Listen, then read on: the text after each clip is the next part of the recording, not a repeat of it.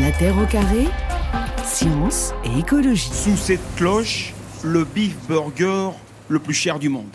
250 000 euros, le prix du travail de six scientifiques pendant six semaines en laboratoire. L'aspect est tout ce qu'il y a de plus normal. La cuisson va l'être aussi. Pour la couleur, les scientifiques ont ajouté du jus de betterave et du safran. Il a un goût assez prononcé, c'est proche de la viande. C'est un peu plus sec, mais la consistance est parfaite. En tout cas, dans cette brasserie traditionnelle parisienne, difficile de trouver un candidat à l'heure du déjeuner. Non, non, je n'ai pas du tout l'intention de, goûter à cette viande. Non, non, euh, je, suis très attaché à la, à la vraie viande. Voilà, c'était il y a 10 ans, en 2013, dans le JT de France 2, l'annonce du premier burger à base de viande cellulaire, surnommé à l'époque le Frankensburger, viande cellulaire qu'on appelle aussi euh, viande in vitro, viande cultivée ou viande artificielle. Quelles sont donc les, promesses écologiques et éthiques de cette viande créée de toutes pièces en laboratoire? C'est le sujet donc de notre discussion. Magali Renner, vous avez donc supervisé pour euh, Reporter cette euh, série de trois articles. Hein. Le premier sort aujourd'hui sur votre site, donc reporter.net, reporter.net, enquête qui arrive donc dix ans après ce, premier euh, burger. Vous avez envie de savoir où on en était finalement? C'était ça un peu l'idée au départ? Oui, en fait, on, on, on en a entendu parler aussi de plus en plus. Il y a eu du coup pas mal d'informations qui sont sorties ces derniers temps. Donc il y a deux ans, euh, où, euh, à Singapour, il y a les premiers nuggets de poulet qui avaient été mhm. commercialisés. Et puis là, en, en fin d'année dernière, il y a la FDA, donc la Food and Drug Administration aux États-Unis, qui a donné son accord pour un pour un produit. Et donc du coup, je me suis posé un peu la question effectivement de là où on en était. Et à quoi ça peut répondre euh, effectivement sur ces questions euh, écologiques, par exemple, maltraitance animale, euh, enjeux éthiques? Et on apprend dans vos articles, en tout cas, que cette viande cellulaire trouve aujourd'hui des promoteurs en France, mais qu'il reste quand même beaucoup d'impasses technico-économiques pour parvenir à, à, produire cette viande à l'échelle industrielle. Nicolas Bureau, vous avez cofondé l'association Agriculture Cellulaire France. Explique-nous d'abord où se situe votre association dans ce monde de la viande cellulaire. Oui, alors euh, bah, notre association est une association d'intérêt général qui se concentre sur les problématiques euh, comme l'écologie, l'impact écologique, l'impact euh, économique, les, les problématiques éthiques, sociétales liées autour de tout ça. Donc on n'a pas de produits, nous on, mmh, vous produisez pas de viande, hein, on produit pas de viande, on n'est pas on n'est pas au service des entreprises. On a pour ambition d'être d'une part le, hub un peu de toutes les parties prenantes qui s'intéressent à la question et d'autre part de faire de la sensibilisation à ce sujet. Parce que je pense que je le répéterai pas mal, mais euh, aujourd'hui c'est très difficile de pouvoir avoir des, des, des, données très très très très fiables et très précises parce qu'on est au tout début. Mhm. Et donc, on, notre mission principale, c'est notamment de demander beaucoup beaucoup plus de recherche publique afin qu'il y ait euh, une diversité d'actrices et d'acteurs euh, académiques qui s'intéressent à la question et qu'on ait un secteur de la recherche très dynamique sur ce sujet. Mhm. Donc, euh, la demande de financement, c'est ce que vous avez fait d'ailleurs au Sénat le 8 février dernier. Pour qu'on comprenne bien, vous êtes favorable évidemment à cette viande cellulaire puisque vous souhaitez informer et alimenter la réflexion justement pour qu'il y ait une, production hein, de, cette viande. Euh, combien d'entreprises, alors pour le coup, produisent euh, de la viande cellulaire euh, dans le monde d'abord et puis en France ensuite, Nicolas Bureau Oui. Alors, favorable, disons, ça dépend. C'est-à-dire que nous, notre objet, c'est qu'on estime que c'est un levier potentiellement très très très utile pour lutter notamment contre le réchauffement climatique et qui aussi répond à des problématiques de bien-être animal et de santé publique mais euh, on est favorable en fonction de ce que les données scientifiques nous révèlent, disons. Mais en tout cas, au, côté euh, côté production. Pour le moment, c'est évidemment à toute petite échelle parce qu'on en est encore beaucoup en phase de recherche et développement. Euh, effectivement, votre l'autre personne précédemment disait qu'il y avait Singapour qui avait autorisé la mise, oui, la mise sur le marché. À part ça, en France, typiquement, il y a deux startups qui mhm. font des qui font des produits, mais encore une fois, on n'a pas d'autorisation de sur le marché en Europe. Au niveau mondial, on en est à peu près à, à peu près les derniers chiffres que j'ai, ça doit être 130, quelque chose comme ça. Voilà, petite euh, petite centaine effectivement, mais euh, depuis dix ans quand même, euh, on voit des choses qui se qui se développent. Marie-Pierre Eliès Houry, qu'est-ce qui motive aujourd'hui précisément des entreprises à vouloir produire de la viande cellulaire? C'est quoi vraiment ce qui incite à cette production c'est un peu ce qui vient d'être euh, d'être mis en valeur, euh, c'est-à-dire bah, éventuellement la, la possibilité d'avoir un impact sur l'environnement, mhm. et donc de, de diminuer un, un, effet négatif sur l'environnement qui est qui est généralement reproché à l'élevage. C'est également éventuellement avoir un effet sur le sur le bien-être animal et la santé humaine. Donc c'est mhm. les arguments qui viennent d'être d'être évoqués.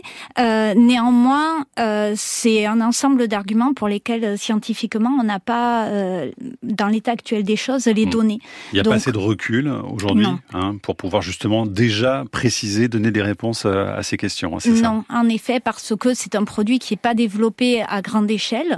Donc, euh, d'un point de vue environnemental, on n'est pas en capacité actuellement de, de, faire un état des lieux de mhm. l'impact environnemental du développement de cette technologie et ainsi de le comparer à l'élevage. Et c'est un petit peu la, la même chose pour les autres paramètres. L'idée, ce serait par exemple de dire si on consommait vraiment tous de la viande in vitro, est-ce qu'il y aurait par exemple euh, des conséquences positives sur les émissions de gaz à effet de serre, par exemple? Par exemple. Après, euh, dans euh, dans l'évaluation qu'on peut en faire, il y a, il y a effectivement les gaz à effet de serre, mais il y a aussi toutes les aménités positives qui sont amenées par l'élevage, qui qu'il faut aussi prendre en considération mhm. et qui sont qui sont importantes. Et les aspects sanitaires également, parce que comment est-ce que un corps humain peut digérer cette viande? Mais ça aussi, c'est des questions qui se posent. Euh, Magali Reinert, pour compléter là-dessus. Oui, peut-être sur le pourquoi des entreprises veulent s'y mettre. Je crois que c'est quand même une nouvelle innovation technologique où possiblement il y a un marché à prendre. Ah oui, voilà, et, du coup, je crois, quand même, je crois que la principale motivation, c'est de dire qu'il y a un marché à prendre sur les faillites de l'élevage industriel, parce que mm. je crois que le consensus, même pour ceux qui mangent, même si on mange encore de la viande, il y a, il y a une critique qui est là. Et puis, euh, du coup, sur cette, ouais, sur cette question du bien-être animal, où euh, là, il y a, il y a bon, on, y reviendra, je pense. Marie-Pierre Eliès Houry. Alors explique-nous comment ça se fabrique de la viande in vitro alors, euh, parce qu'il y a quand même de l'animal dedans. Hein ah oui, il y a quand même de l'animal, oui, parce que à la base, on part d'une biopsie régulière qui va être faite sur un animal. Donc c'est-à-dire qu'on prend des cellules d'un animal, d'un bœuf par exemple, hein, ou d'un poulet, si on veut faire des nuggets de poulet. On prend des cellules souches ou des cellules euh, immatures. Il y a aussi euh, la possibilité de partir de, de lignées cellulaires qui seraient capables de se reproduire de façon indéfinie. Mais là, ça nous ramène à une question d'OGM, donc c'est c'est pas la, mhm. la, même technique. Mais bon, à partir de, de ces cellules, en fait, on va on va mettre ces cellules à, à se développer au niveau d'un d'un bioréacteur, dans lequel on va avoir tout un milieu de culture qui va permettre en fait aux cellules de, de croître, de se multiplier et de et de se développer, et euh, donc finalement de, de reconstituer des fibres musculaires qui euh, ensuite bah, correspondent à, à la base de ce qui à l'intérieur d'un muscle. Pas, euh, il n'y a pas que ça dans un muscle, il, y a, il, y a, bien d'autres choses. Mais donc, c'est une croissance dans un bioréacteur. Bon, alors ça donne quoi le résultat? Parce que vous, vous en avez goûté, euh, Marie-Pierre Eliès Houry, de, la, viande cellulaire. Euh, Nicolas Bureau aussi, j'imagine, quand même? Alors malheureusement non, parce que je ne suis pas assez VIP. je pense que malheureusement vous dites hein. chercheur, politique, journaliste. Mais oui. Et vous auriez, vous aimeriez, vous aimez, parce que moi perso là, ça me donne pas euh, non, mais au moins Mais goûter, vous, aimeriez. Ça, peut être intéressant quand même d'avoir au moins une fois dans la bouche euh, cette viande pour pouvoir euh, en, juger déjà du goût. Qu'est-ce que ça donne, Marie-Pierre Elias oui C'est ça qui est intéressant justement, comme vous dites. Ben, enfin malheureusement d'un côté, puis puis vous vous expliquez que finalement vous vous iriez pas volontiers.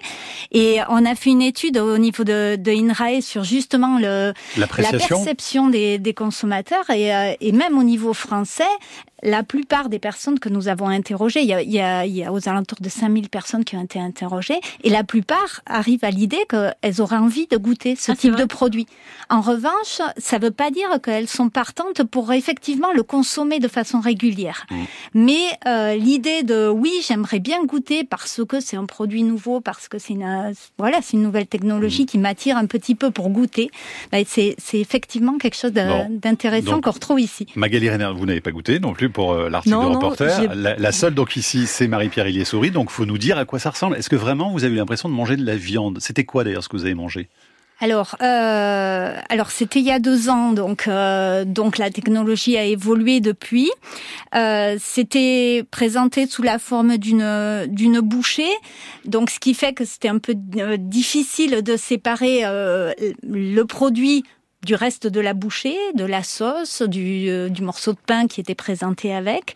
Après, moi, euh, pour être clair, je suis spécialisée en qualité de la viande normale, conventionnelle.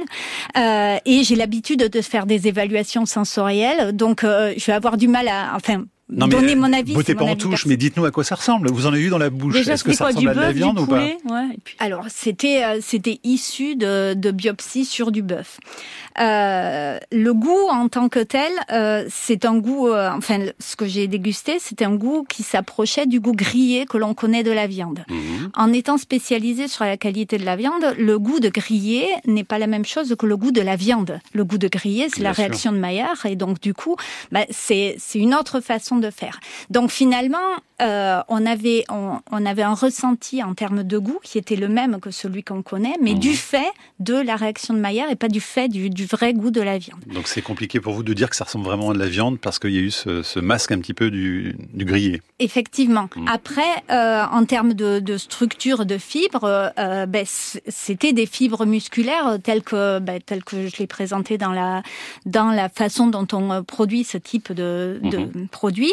Et donc on a effectivement une structure fibreuse euh, proche de ce, de ce que l'on peut avoir quand on a un, un, assemblage de différentes fibres musculaires. On ne retrouve pas pour autant euh, tout ce que l'on connaît dans la viande. Si vous prenez une entrecôte, vous avez la fibre, vous avez le gras, vous avez euh, tout ce qui va avec. Magali Reinert oui, moi je crois que j'étais plutôt comme Camille, un peu, un peu dubitative. Et c'est vrai que quand on connaît l'origine, alors c'est l'origine et puis les choses évoluent, mais c'est vrai que c'est né, euh, la viande cellulaire, c'est né initialement de la médecine euh, euh régénérative. Donc euh, la médecine, ça s'adressait aux grands brûlés pour faire de la culture de cellules, pour régénérer les tissus des grands brûlés. Et c'est vrai qu'en sachant ça, voilà, tout l'imaginaire qui, qui vient avec cette idée de produire des cellules comme ça artificiellement pour les manger, c'est pas évident. Bon, en tout cas, amis auditrices et auditeurs, dites-nous si vous seriez. Ah ben moi, je serais prêt à en goûter au moins une fois, oui, pour savoir à quoi ça ressemble.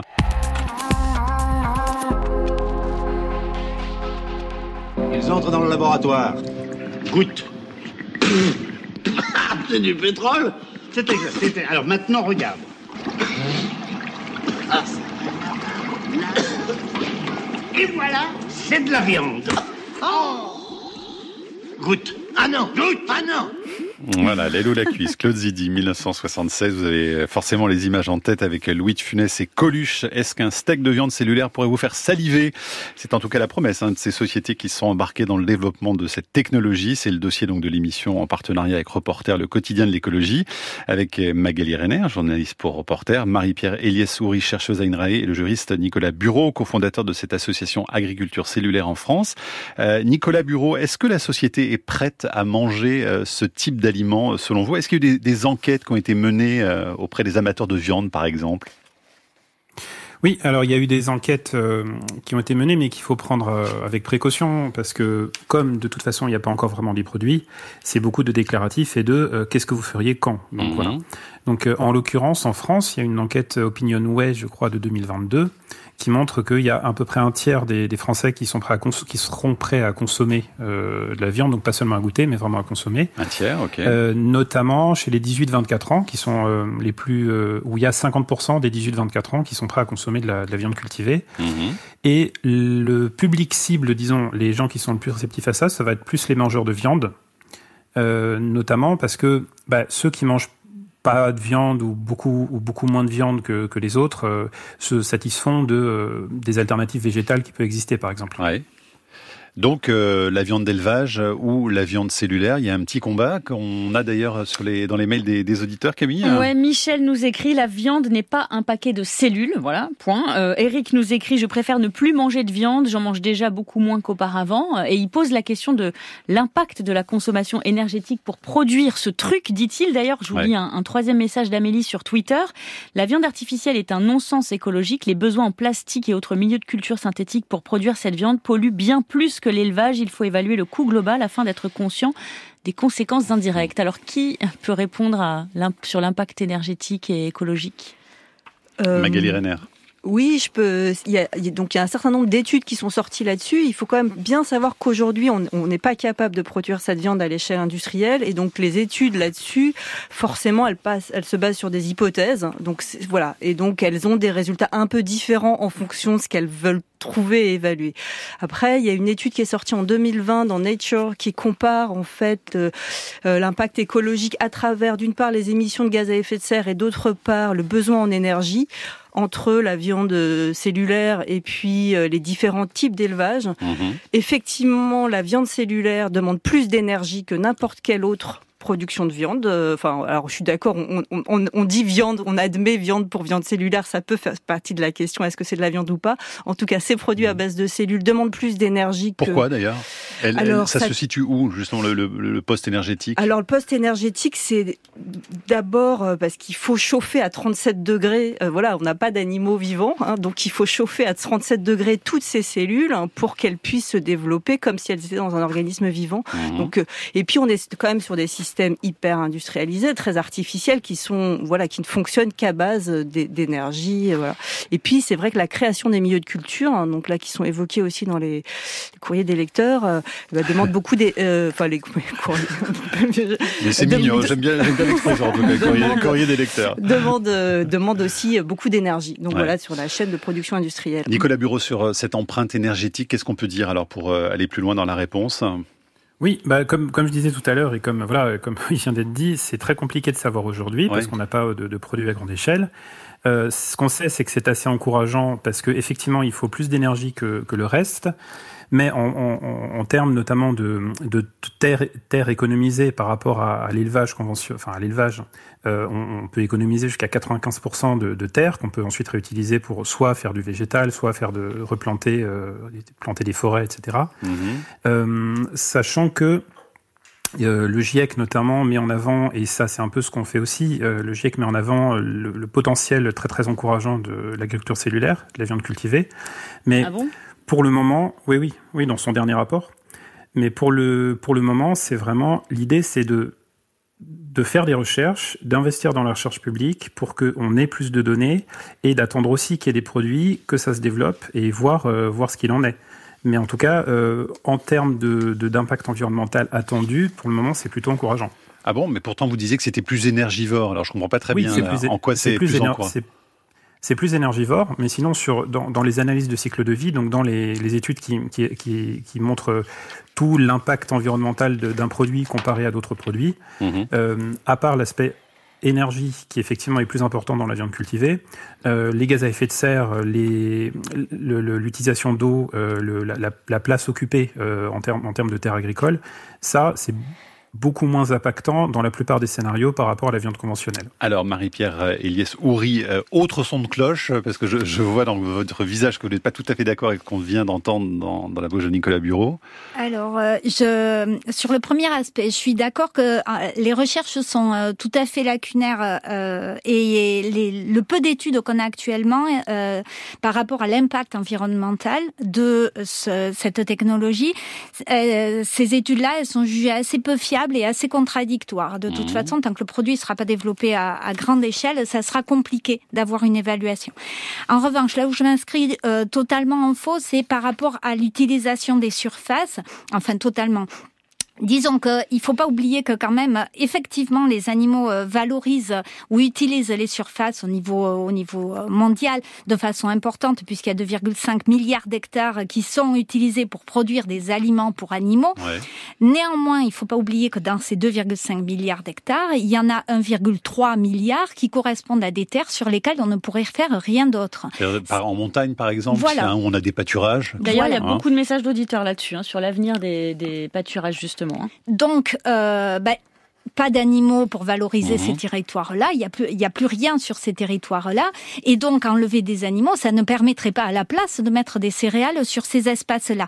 Et finalement, si on, euh, si on travaille juste sur la partie des terres qui sont cultivables, qui sont effectivement utilisées pour l'alimentation des animaux, donc euh, des céréales mhm. qui vont servir au, au porc, Donc, du coup, là, on pourrait remplacer par autre chose. Hein. Si, on, arrête, si on arrêtait cette culture pour les élevages. Ça correspond uniquement à 4% des terres. Combien 4%. 4%. Donc, euh, bon, cet aspect terre, effectivement, hein, il y a un impact de l'élevage, mais qui est, qui est largement réduit. Et par rapport à l'eau, de la même façon, si jamais on fait l'évaluation, alors toujours avec le bémol que la technologie en question n'a pas été développée à grande échelle, mais dans les évaluations qu'on a actuellement, la viande nécessite par kilo pour produire de la viande conventionnelle entre 500 et 700 litres Donc, par kilo. d'élevage Oui, de la viande d'élevage. Mhm. Euh, pour euh, pour info, euh, pour faire du riz, il faut 500 litres aussi, hein, pour faire un kilo de riz, ou 300 litres pour faire du, du pain. Et pour la viande de culture, il faudrait entre 350 et 500 litres. Donc on est dans un mouchoir de poche. Mhm. Camille Pour revenir sur le GIEC, Nicolas Bureau, je viens de vérifier. euh, je vais quand même rectifier deux trois trucs. Le, le GIEC euh, constate quelques limites aux solutions de rechange, dont la viande euh, cellulaire. D'abord, la faible empreinte carbone qui reste à démontrer. Je cite leur acceptation par les consommateurs qui n'est pas acquise non plus. Et euh, dit le GIEC, ces technologies pourraient avoir un impact social pour les populations rurales en raison d'une transformation de l'agriculture animale en une activité industrielle. Ces pistes, donc pour le GIEC, sans être une solution à l'échelle mondiale, pourraient être considérées comme une option dans un monde aux ressources limitées. Donc on Magali tempère un petit peu. Magali Renner Oui, j'avais un peu la même remarque et je crois que le GIEC dit notamment finalement aujourd'hui, d'après les études, on peut considérer que en termes d'émissions, la viande cellulaire ferait à peu près comme le poulet, c'est-à-dire qu'on fait pas mieux non plus. Donc euh, oui, moi aussi je Bon, modère. c'est le mot magique, hein, GIEC. hein. Quand il est cité, euh, ça donne une bonne caution, en tout cas, euh, à toutes les ambitions.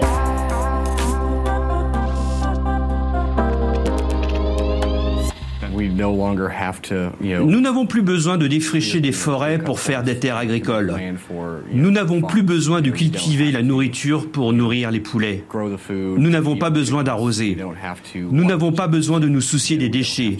Nous produisons simplement de la viande pure et propre. Voilà, les promesses enchantées de la viande cellulaire, c'était sur TV5 Monde en décembre 2020, la voix de Zachary Tyndall, développeur de viande in vitro, sujet de notre émission en partenariat avec reporter.net. Et donc, on se demande si cette euh, technologie de viande cellulaire peut répondre aux enjeux écologiques et éthiques du moment. Magali Reynert, dans Reporter, vous abordez évidemment euh, longuement cette euh, question avec le, premier article donc, qui sort aujourd'hui. Est-ce que c'est une, réponse aux, faillites de l'élevage industriel en termes de bien-être animal, selon vous? Parce que ça, c'est un volet dont on n'a pas parlé tout à l'heure, hein, artificielle. Puisque là, justement, il n'y a, pas de, on n'élève pas des animaux en grande quantité. Hein.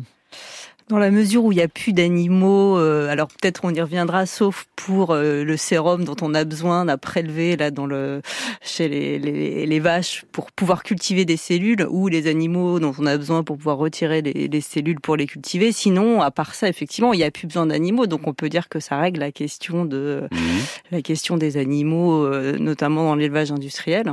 Est-ce que les associations véganes, par exemple, sont plutôt favorables au développement de la, de la viande cellulaire ou pas, à ce titre précisément Certaines, euh, clairement, et effectivement, les associations véganes, mais aussi des défenses, des associations de défense euh, de la cause animale, Ouais. euh, défendent la viande cellulaire comme une option intéressante qui permet finalement de régler cette question de la maltraitance animale. Et c'est vrai qu'il y a une évolution qui est un peu étonnante parce que, alors les véganes le défendent et en même temps ils disent bien qu'ils n'en mangeraient pas. Donc l'idée c'est de dire Mhm. finalement, comme il y a des gens qui mangent de la viande et qu'on voit bien que ça va pas changer très vite, Si ça peut mettre fin à l'élevage, tant mieux. Donnons-leur de la viande euh, fait d'une autre façon, comme ça au moins ça règle la question de l'éthique animale. Mais on voit aussi des associations, qui, notamment qui défendaient l'élevage de ferme et qui est donc justement qui n'étaient pas sur un élevage industriel euh, et donc qui peut être sur un élevage où la place de l'animal est différente Mhm. et qui euh, se mettent aussi à, à- à défendre la viande cellulaire. Voilà, ce qui pose d'autres questions. Mais Nicolas Bureau, est-ce qu'un éleveur euh, pourrait produire lui-même de la viande cellulaire euh, dans sa ferme, par exemple? Est-ce qu'on peut imaginer ça? Alors, on peut imaginer, mais c'est très, c'est très difficile à imaginer tout de suite. C'est-à-dire que là, on en est, en gros, sur l'ensemble de ces problématiques-là, on en est beaucoup en phase de recherche et développement. Donc, toutes les idées qu'on va avoir, ça va être à très long terme et c'est très difficile d'imaginer ce genre de choses. Dans un premier temps, il y aura euh, des nuggets, euh, des, des steaks hachés, euh, des, des choses comme ça, euh, très, très simples. Mais euh, on n'en est pas encore à avoir euh, des, cuves ou des choses comme ça chez les, chez les agriculteurs pour, pour qu'ils fassent eux-mêmes leur propre viande. Mais c'est des modèles de société qu'on peut imaginer à long terme. Mais, c'est pour ça qu'on veut aussi de la recherche pour, voir comment on peut aller vers ça, par exemple. Une question de Blandine sur franceinter.fr, euh, Marie-Pierre Elias-Souris, elle demande comment est nourrie, entre guillemets, cette viande de synthèse? C'est quoi son milieu de culture? Alors, dans l'état actuel des choses, on utilise du sérum de veau fœtal pour, euh, bah, comme un milieu de croissance. Donc, euh, pour faire simple, le sérum de veau fœtal est prélevé au niveau du cordon ombilical de la vache gestante. Donc, on abat une vache euh, alors qu'elle a le veau dans son ventre.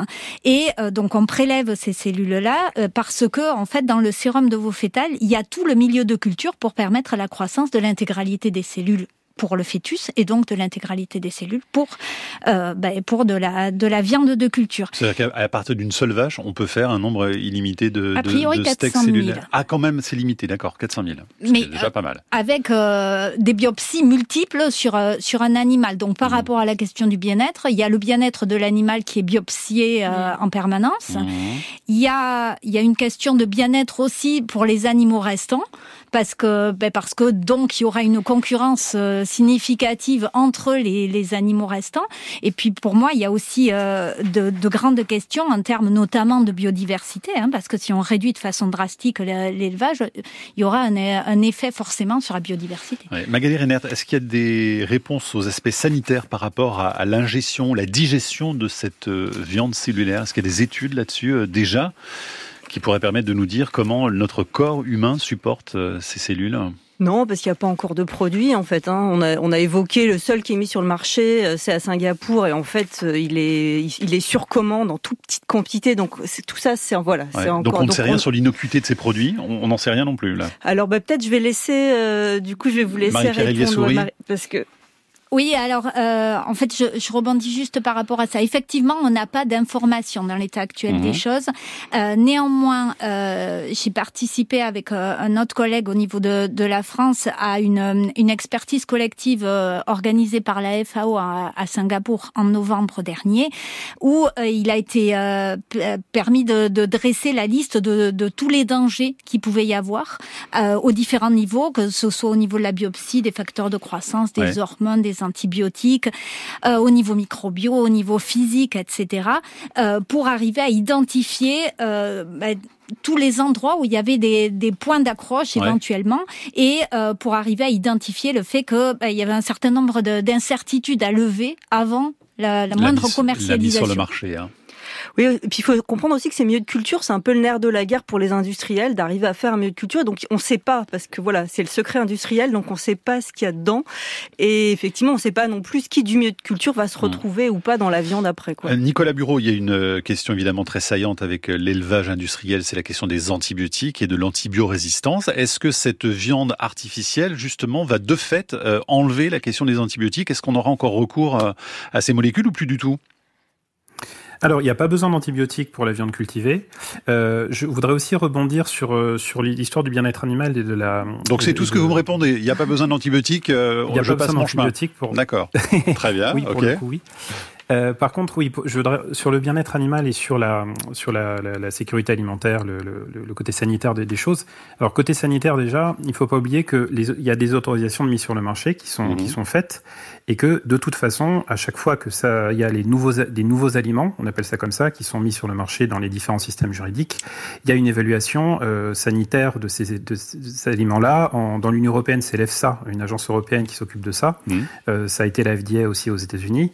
Donc, de toute façon, euh, on n'aura pas des, choses sur le marché sans qu'il y ait eu ce genre d'évaluation-là. Plus, effectivement, le besoin de recherche, euh, voilà, je me répète, mais... Ah, vous voulez de l'argent public, hein, ça, on a bien compris le message. Est-ce que, que, la culture comme ça, euh, en, laboratoire, peut favoriser l'apparition de certaines bactéries, par exemple? Est-ce qu'on le sait, ça? Alors ça, je pense que je pense que moi, je serais pas euh, je, serais pas suffisamment légitime pour répondre pour répondre à cette question. Par contre, sur, sur le bien-être animal, je voudrais aussi préciser parce que c'est intéressant ce que vous dites tout à l'heure. Nos questions ne vous intéressent absolument pas, Nicolas Bureau. Hein. non, non, pardon, c'est pas ça. C'est juste, je suis pas scientifique pour le Alors coup. on va demander à Marie-Pierre Elias-Souris juste là-dessus sur la, le développement potentiel de bactéries. Euh, Alors, euh, euh, ce qu'on peut dire, euh, ce sur quoi je, je rebondis aussi par rapport aux antibiotiques, dans la, dans l'idée, on aura recours à moins d'antibiotiques sous réserve qu'on arrive à conserver un environnement stérile. Donc ça veut dire qu'il y en aura quand même. Oui, mais probablement, d'après les publications, probablement moins mmh. qu'en élevage. Euh, ensuite, par rapport à la, au développement, euh, on a possiblement la possibilité de, de développement, mais euh, dans l'élevage conventionnel, on a le développement du fait bah, qu'on abat un animal et qu'on enlève le contenu digestif. On a euh, possiblement des agents pathogènes du type de, des salmonelles, des Escherichia coli, euh, qui peuvent rentrer dans la chaîne alimentaire. Ce sont des problèmes qui, a priori, n'apparaîtront pas dans ce type de de produits. Par contre, sur les aspects sanitaires, on a des questionnements, notamment par rapport à la, au nombre élevé de multiplications cellulaires et aux impacts que ça peut avoir, et donc la nécessité d'un suivi régulier de la mmh. stabilité génétique pour être sûr qu'il n'y a, il y a pas d'impact après sur la santé humaine. Magali Renner. Oui, juste sur la question des bactéries, c'est vrai qu'il faut bien se rendre compte quand on va cultiver ces cellules, c'est qu'il n'y a pas, c'est pas un animal vivant, donc il n'a pas de système immunitaire, et donc il y a un enjeu de que ces usines elles soient absolument stériles, puisqu'il suffit pour le coup qu'une bactérie contamine une cuve et elle explose et c'est foutu. Tout est donc ça pose effectivement aussi des questions de ce côté. On aura besoin d'hormones aussi pour euh, faire croître les cellules. Marie-Pierre Elias-Souris Oui, avec le, bémol qu'en France, ce sont des, produits qui ne sont pas autorisés, que ce mmh. soit en France ou en Europe globalement. Camille, d'autres questions et réactions hein, Oui, on a Nathalie qui nous écrit euh, Pourquoi vouloir à tout prix remplacer la viande par de la viande de synthèse? Pourquoi ne pas simplement se passer de viande et aller chercher des protéines ailleurs? C'est du business, tout ça, non. Et j'enchaîne avec le message de Régine Viande cellulaire égale mettre entre les mains de grands groupes la nourriture. Adieu indépendance alimentaire. Mieux vaut manger moins de vraie viande et conserver un tissu agricole vivant, diversifié et paysan que d'être dépendant de groupes internationaux alimentaires. Nicolas Bureau, est-ce que vous entendez ces craintes qui sont réelles hein Oui, bah justement, là, la situation, c'est que la, consommation de viande à l'échelle globale, euh, alors c'est pas forcément le cas en France, mais à l'échelle mondiale, augmente. Euh, elle risque d'augmenter drastiquement d'ici 2050, à peu près doubler, un peu moins, mais voilà. Euh, il faut trouver des moyens pour répondre à cette demande-là, parce que concrètement, on a plusieurs scénarios qui sont pas euh, qui sont pas concurrentiels. On peut avoir plusieurs systèmes en même temps. Il faut beaucoup plus de végétal. Le problème, c'est que les gens vont pas réduire suffisamment leur consommation de viande pour que le végétal, enfin, le végétal suffise à nourrir la population. On peut imaginer aussi des, situations avec euh, des, petits élevages, des élevages paysans, mais qui sont pas euh, suffisamment euh, efficaces, productifs, disons, pour nourrir la population avec cette demande de viande-là. Mais sur la question des grands groupes. Hein. Oui, oui, mais je réponds à la première question déjà. Sur la, du, coup, c'est pas une question à, l'échelle individuelle. C'est pas une question de, de manger ça et de rien manger d'autre. C'est simplement que à l'échelle globale, il faut trouver une solution pour que on puisse nourrir une population qui veut toujours manger plus de viande, mais sans euh, dépasser les limites planétaires, euh, comme euh, comme c'est le problème avec la viande industrielle d'aujourd'hui. Magali c'est un point que vous mettez justement en relief, hein, c'est l'accaparement par les grands groupes de, de cette question alimentaire quand même. Hein. Oui, c'est-à-dire qu'effectivement, c'est des ces systèmes d'innovation technologique, elles favorisent la concentration, puisque déjà c'est des systèmes de brevets, de secrets industriels, et donc effectivement, le premier qui va trouver la solution, c'est lui qui l'aura, et c'est lui qui la maîtrisera et qui la développera. Et puis c'est vrai qu'aujourd'hui, ceux qui investissent, notamment dans la viande cellulaire, ça peut être l'industrie de la viande, et c'est des, des groupes agroalimentaires qui voient dans ces produits-là effectivement un produit parmi d'autres pour euh, pour conserver la pour conserver ces marchés. Peut-être un dernier point dans ce qui a été dit, c'est vrai que les protéines végétales font mieux font nettement mieux que la viande cellulaire et que le reste. Et donc, du coup, beaucoup de gens disent, mais pourquoi ne pas d'abord convaincre les gens de manger Alors, on a un message justement à ce sujet de, de Fantine sur l'application France Inter. Bonjour la Terre au carré. Je me questionne sur le thème d'aujourd'hui. Est-ce qu'il est vraiment nécessaire de se lancer dans de la fausse viande alors même que des alternatives végétariennes sont déjà proposées et apportent tous les bienfaits que dont le corps a besoin? Je vous remercie. Merci Fantine pour cette question. Marie-Pierre Elié-Souris, vous lui répondez parce que c'est effectivement ce qu'on peut se demander. Pourquoi développer ce secteur alors qu'on a déjà des steaks de 7 ans, par exemple, ou autres, euh, qui existent sur le marché et qui imitent plutôt pas mal. Euh, enfin bon, ça, se discute, c'est subjectif, mais quand même, on a, si on a une envie de steak, on peut toujours euh, Je suis pas sûre qu'on ait besoin en plus de d'imiter, de chercher à imiter la viande conventionnelle. C'est-à-dire que je, je suis tout à fait d'accord sur le fait que dans nos sociétés actuellement, on a une consommation de viande qui est trop importante et qu'il va falloir la réduire nécessairement. Euh, en, après, il faut pas oublier que la viande n'apporte pas que des protéines, mais la viande apporte beaucoup d'autres choses. Et c'est ça qu'il va falloir arriver à apporter en parallèle, c'est-à-dire que la viande, ça apporte aussi du fer, ça apporte aussi de la vitamine B12, etc. Mais ça, on en rajoute dans la viande cellulaire ou pas, par exemple Est-ce qu'on fait des ajouts de fer pour... Euh, Alors, dans l'état actuel des choses, on n'en fait pas. Euh, il est dans les publications, il est indiqué que c'est possible de le faire. Ce qui nous amène quand même sur un produit qui serait ultra transformé, avec la possibilité de faire un peu euh, ce qu'on veut dans la transformation mhm. du produit final, ce qui n'est pas forcément quelque chose que souhaite le consommateur. Mais euh, finalement, euh, ce qui serait logique dans tout ça, ça serait d'essayer d'avoir un régime qui est plus équilibré, de réduire un petit peu effectivement notre consommation de viande, de réduire aussi le gaspillage, parce que si on réduisait le gaspillage alimentaire, eh ben on pourrait peut-être arriver à nourrir un peu plus de personnes hein, avec ce qu'on euh, ce qu'on a et qu'on a à la poubelle. Mmh et euh, de, de faire évoluer les systèmes euh, qu'on a déjà commencé à faire hein, de toute façon vers des systèmes plus agroécologiques de façon à, à répondre aux enjeux de l'agriculture sans avoir besoin de passer par ces techniques-là. On a euh, justement, là on parlait des valeurs nutritionnelles, Mathilde qui demande s'il y a des études sur la valeur nutritionnelle de cette viande cellulaire, Nicolas Bureau, est-ce que ça existe? Pas, pas encore, parce que, à ma connaissance, parce qu'on n'a pas encore de données pour. Alors le 8 février dernier, vous étiez euh, auditionné, hein, je crois que euh, au niveau de, de l'INRAE et puis également votre euh, association pour une agriculture donc cellulaire, vous l'étiez également. le Sénat donc auditionné un certain nombre d'acteurs autour de cette question. Est-ce que ça veut dire que les discussions bougent en France autour de ce sujet, Marie-Pierre Eliès Houry? Alors que assez récemment, euh, l'ancien ministre de l'Agriculture s'était même opposé à la viande artificielle en France. C'était en 2020, je crois, Julien de Normandie. Euh, Aujourd'hui, ça commence à bouger un petit peu ou pas sur l'acceptabilité de cette viande? Je pense qu'on, enfin, disons euh, l'acceptabilité, euh, il en est pas encore question de toute façon tant que tant que le produit n'est pas développé, tant qu'il n'y a pas d'autorisation de mise sur le marché, tant qu'on n'a mhm. pas levé tous les verrous qu'il y a, notamment au niveau sanitaire. Donc là, la question se pose se pose pas en termes d'acceptabilité du produit. Par contre, c'est vrai que c'est un produit dont on entend de plus en plus parler. Et il faut il faut le voilà, il faut questionner euh, quels sont quel est l'intérêt et quelles sont aussi les limites et les contraintes liées à, au développement de cette technologie. C'est important pour, euh, ben, pour pouvoir y répondre le, cas échéant si, si ça hmm. devait se développer. Magali Renner, il y a un rapport donc, du Sénat qui sera rendu là au mois de mars euh, après ces, ces auditions. Qu'est-ce qu'on peut en attendre à votre avis? Je sais pas, je crois qu'effectivement, il y a une demande qui est faite à la France par les industriels du secteur euh, que la recherche publique s'y mette hein, parce qu'ils ont besoin. Enfin voilà, c'est vrai que dans des systèmes concurrentiels, la recherche publique aujourd'hui, ces infrastructures, ces labos aident aussi le privé à déposer des brevets.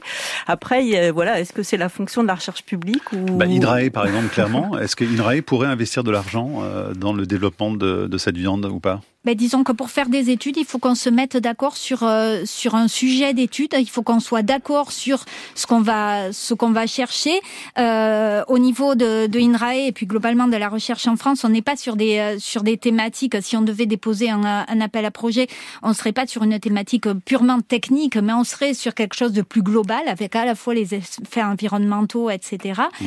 Et euh, et puis euh, ce qu'on a dit aussi, c'est qu'il nous faudrait avoir le produit pour pouvoir faire des études dessus, ce qui n'est absolument pas le cas. Nicolas Bureau, pour conclure très rapidement, s'il vous plaît. Oui, sur la recherche publique, alors l'idée c'est pas euh, de d'aider les entreprises à déposer des brevets, mais c'est plus que bah, d'avoir plus de chercheurs, de chercheuses qui s'intéressent à la question, parce que si on pose toujours les mêmes questions aux mêmes personnes, on risque d'avoir les mêmes réponses, et il faut une diversité un petit peu pour euh, pour traiter le sujet sous les différents angles. Bon, en tout cas pour l'instant, euh, dix ans après le premier burger, eh bien effectivement cette viande n'est toujours pas euh, dans nos rayons. Frankensteak. Voilà, merci en tout cas à vous trois, et puis on peut lire donc les articles de reporters sur reporter.net. Le premier sort aujourd'hui. Magali Reinert, un deuxième demain et le troisième ce sera jeudi. La Terre au carré est un podcast France Inter.